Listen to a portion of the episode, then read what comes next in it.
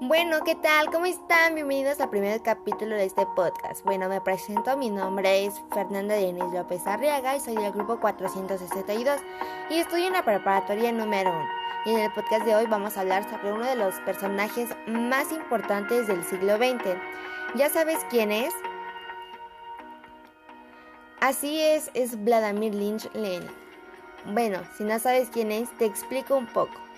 Lenin nació en Simbirsk en 1870 y se unió al movimiento socialista, entregándose de tal manera a la causa proletaria.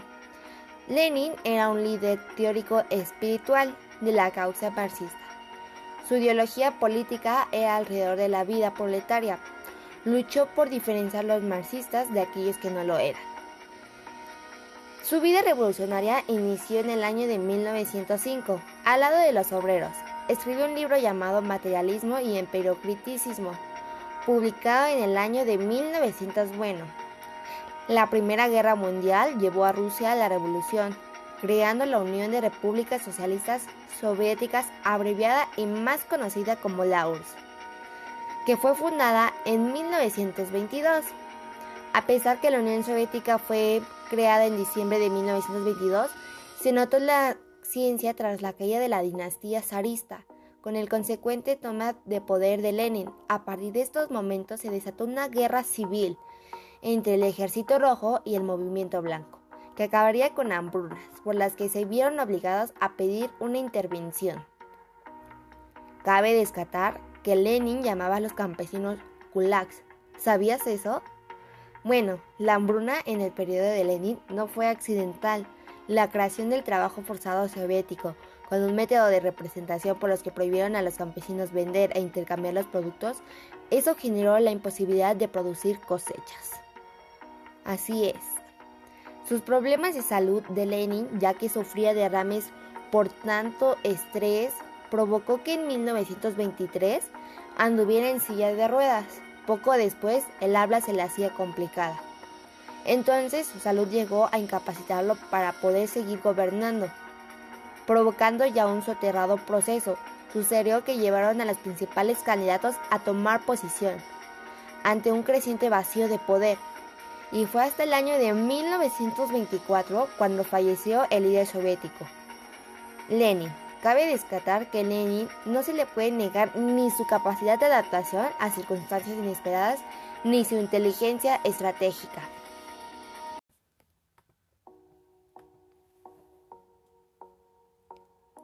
Imposible saber que a medida de la historia de la Unión Soviética se vio alterada por la temprana muerte de enero de 1924 de Lenin a los 53 años de edad tras dos años y medio gravemente enfermo de los derrames cerebrales por tanto estrés.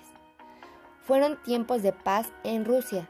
Se vivió dentro de lo negativo el tiempo más tranquilo, algo que tan solo pudo durar tres años lamentablemente. Otro personaje también muy reconocido en el siglo XX empezó a aparecer. ¿Te acuerdas quién era? Sí, correcto, exactamente, era Stalin. Bueno, Stalin nació en 1879 pero hasta 1927 habría tomado el poder de Lenin. Primero quería eliminar a los kulaks. Un dato que tal vez no recuerdes es que Stalin en 1929 dividió a los campesinos en tres maneras. Los contrarrevolucionarios, los opositores menos activos, pero los explotadores y por último los que eran leales al régimen dentro de la representación estatal, además de llamarlos como la clase de escolarización llamada de la colectivización.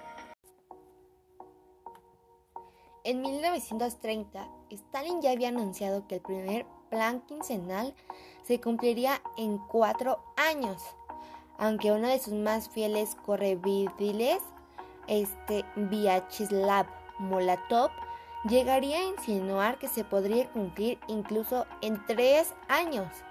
Como dijo irónicamente, por entonces un escritor francés, Boris Sobrain, imposible era una palabra que no encontraba en el vocabulario de Lenin ni por lo visto en el de Stalin.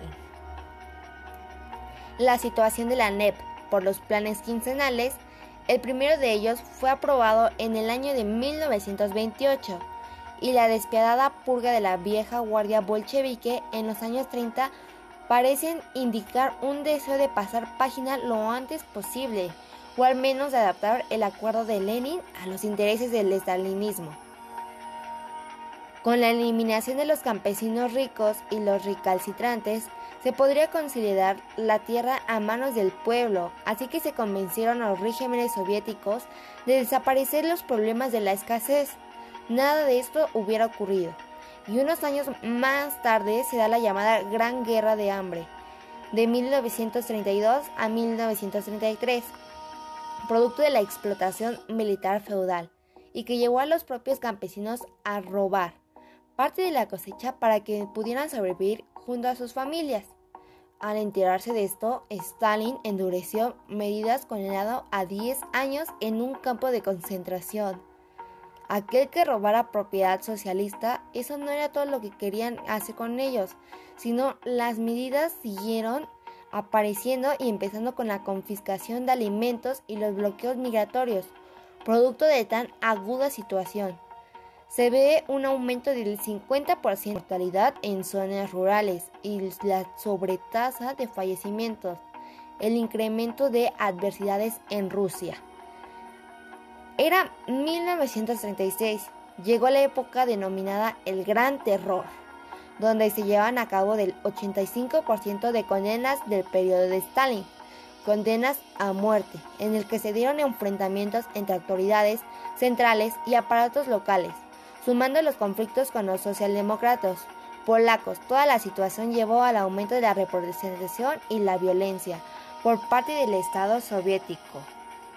En este periodo que se extendió hasta 1940 se acumularon y se calcularon 681 fallecidos y más de 2 millones de encarcelados.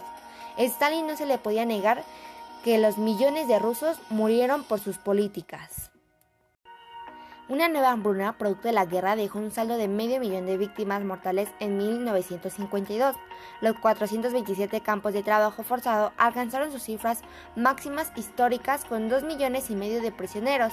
Según Alexander Yakolev, 1,6 millones de personas fueron asesinadas. Además, calculan que 20 millones fueron los fallecidos en la bajo el mando de Lenin y Stalin, sin contar las importaciones. Hasta el año de 1953 muere Stalin. Tras su muerte, la Unión Soviética se vivió lo que era la patologinación, donde los residentes enemigos del pueblo eran acusados de enfermos mentales, reduciendo así la represión violenta. Al parecer su justificación, las autoridades con la premisa de que hay que ser menos pero mejores, y algo tan intangible que tiene la URSS como legado es haber sentado las bases en el siglo XX para los hotelerismos y genocidios con campos de concentración, hambrunas y crímenes de representación, en nombre del ideal igualitarista y en el mundo donde no importan las formas y las víctimas, siempre cuando se haga por la justicia social. Y bueno, hemos terminado en este episodio. Gracias por escucharlo y espero que te pudieras aprender cosas nuevas o recordar algunos datos, fechas o personajes. Nos vemos en el siguiente video y no te pierdas el próximo episodio.